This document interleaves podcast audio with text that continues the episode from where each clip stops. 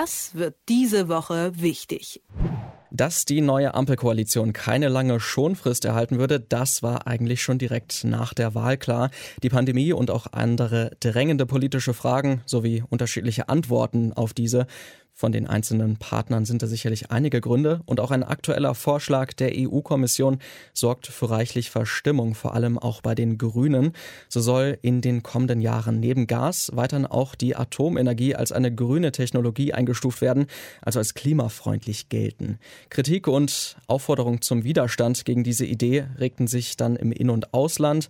Auch in der Grünen Partei und an der Basis. Wie die Ampelkoalition mit diesem Thema umgeht und was die Entscheidung für Deutschlands neue Regierung auch bedeuten kann, das bespreche ich jetzt mit Stefan Kastorf, dem Herausgeber vom Tagesspiegel. Guten Morgen. Guten Morgen nach Leipzig. Ja, in dieser EU-Taxonomie, so heißt das Ganze offiziell, ähm, heißt es nun, es muss anerkannt werden, dass der fossile Gas- und der Kernenergiesektor zur Dekarbonisierung der Wirtschaft der Union beitragen können. Ja, wie positioniert sich denn jetzt die Koalition zu dieser Aussage? Naja, sie hat ja im Koalitionsvertrag stehen, sagen wir erstmal zum Gas, dass Gas für eine Übergangszeit unverzichtbar sei. Wörtlich steht das so im Koalitionsvertrag. Heißt, die Position ist klar, auch übrigens für die Grünen.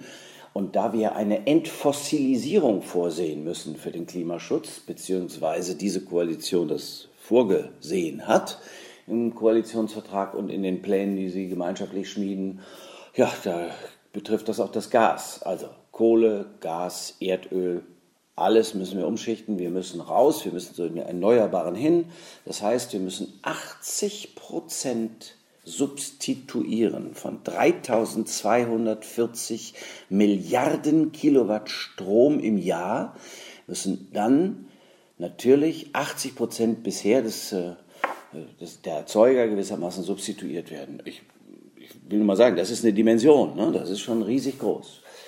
Da kann man schon mal die Luft anhalten. Und deswegen ist es natürlich besonders schrecklich für die Grünen gewesen, dass die EU sagt, ja, und das ist doch eigentlich ein Ökostrom. Richtig ist, dass bisher auch noch der Atomstrom, also Atomkraft, zu den erneuerbaren oder zu den ökologischen Energien gehört. Deswegen 80 Prozent zu substituieren, denn wir steigen ja aus. Wir steigen aus, egal was die Franzosen machen, egal was die Polen machen, was die Ungarn machen, was die Chinesen machen.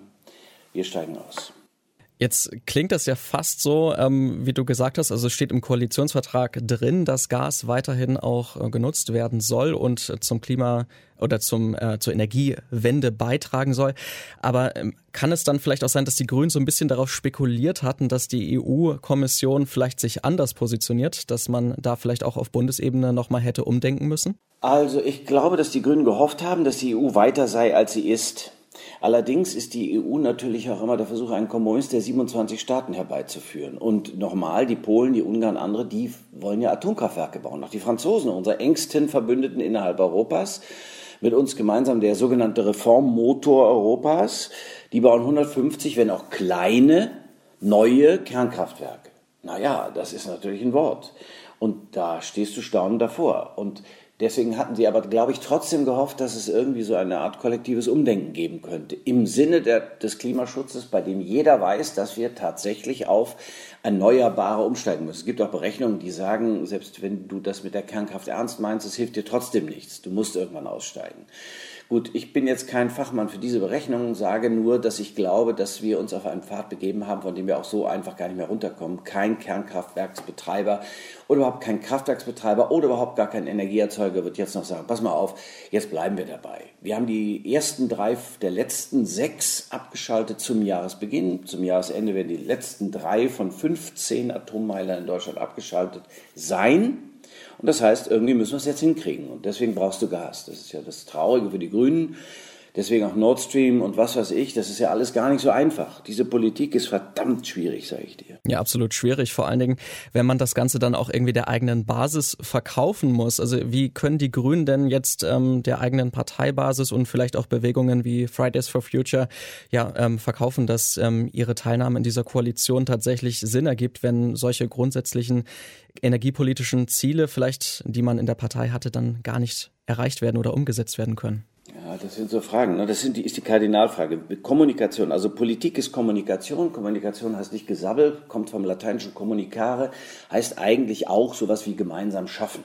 So, die Grünen müssen es schaffen, über kluge Kommunikation deutlich zu machen, dass kleine Schritte immer besser sind als gar keine und dass man versuchen muss, auf dem Weg bis dahin Kompromisse zu machen. Das ist eben, das ist, äh, deswegen äh, habe ich auch immer gedacht, Mensch, die Leute, wir konsumieren das so. Klimaschutz und ja, das ist die Koalition für den Klimaschutz. Nee, nochmal, 3240 Milliarden Kilowattstunden Stromverbrauch im Jahr. Und der steigt. Und das müssen wir irgendwie hinkriegen. Wir sind außerdem noch ein Industrieland. Das heißt, da muss richtig, richtig viel gemacht und richtig viel umgesteuert werden. Das ist eine unfassbar große Aufgabe. Also ich stelle mir vor, du, du musst ja äh, pro Jahr mindestens, also sie haben sich vorgenommen, mindestens 1000 Windkraftwerke äh, Windkrafträder bauen. Ja, bis jetzt bauen wir aber pro Jahr maximal 450 und offshore, also da auf Wasser, wo, wo die Fläche viel größer ist, haben wir kein einziges gebaut im letzten Jahr. So, wir brauchen aber ungefähr 9000 in der Höhe von 280 Metern, 280 Meter, so Windkrafträder 280 Meter hoch, um Strombedarf decken zu können. Photovoltaik, das ist so viel, das sind Faktor 100, Faktor 60. Ich will dich nicht verwirren, ich will auch niemanden verwirren. Ich will nur sagen, wenn du anfängst zu rechnen, dann wird dir schwummrig. Das muss aber alles kommuniziert werden in einer Art und Weise, dass es jeder versteht. Bei den Grünen verstehen sie es vielleicht noch eher, weil sie sich damit befasst haben, weil es ihr Gründungsmythos ist. Grüne Politik, das ist der Gründungsmythos für die grüne Bewegung und für die grüne Partei.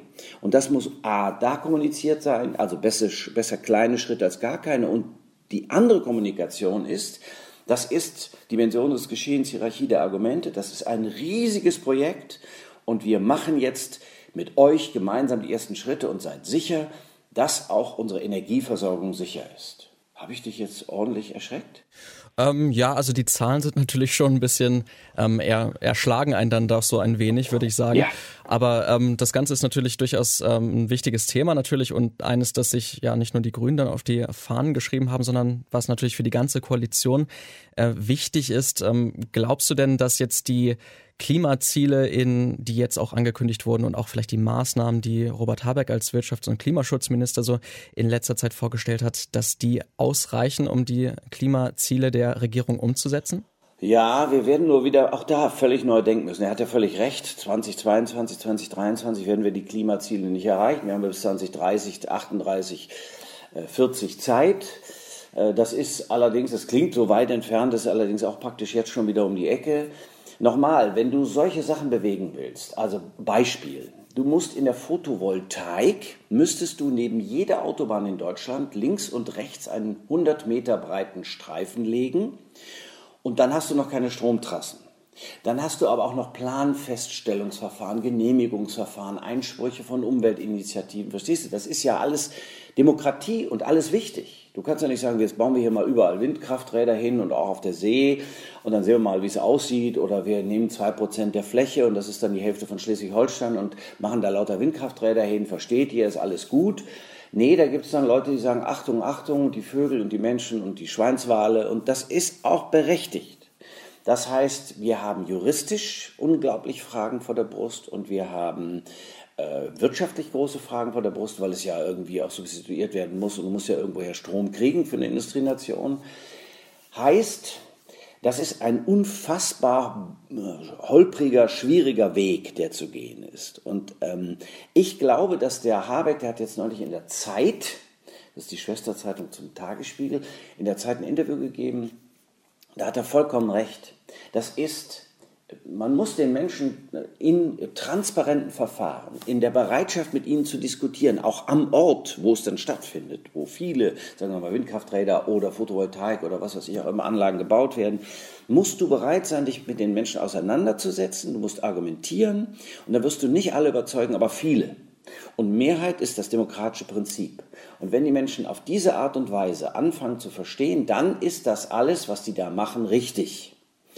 Und deswegen ist das, was sie vorsehen, auch richtig, denn wir haben nur diese eine Welt. Jedenfalls ist mir keine andere bekannt. Und wenn das so ist, Logik, dann folgt aus A zwingend logisch B. Wenn wir nur diese eine Welt haben, wenn wir sie erhalten wollen, dann folgt daraus zwingend logisch B. Wir müssen alles tun, um sie zu erhalten. Denn die Erde kann, was wir kaum glauben wollen, ohne uns Menschen leben. Das kann die schaffen. Die lebt auch ohne Dinosaurier. Das heißt, sie kann auch ohne uns Menschen leben. Sie wird uns irgendwann abschütteln, wenn wir nicht aufpassen. Dann wird es eben kein für Menschen lebenswertes Leben mehr geben können. Also sollten wir alles daran setzen, uns nicht als die Krone der Schöpfung zu betrachten, sondern als Teil dessen, was hier auf dieser Erde leben will. Da ist also noch viel Arbeit nötig und auch Überzeugungsarbeit, die noch dazu kommt, nicht nur an der grünen Basis, sondern vielleicht auch noch darüber hinaus bei den Bürgerinnen und Bürgern, was die Maßnahmen zum Klimaschutz angeht. Und wir haben gesprochen mit Stefan Kastorf über eine neue Entscheidung oder zumindest eine neue Empfehlung der EU-Kommission, die neben Gas auch Atomenergie als grüne Technologien einstufen soll. Vielen Dank für deine Zeit. Gerne. Danke dir. Das wird diese Woche wichtig.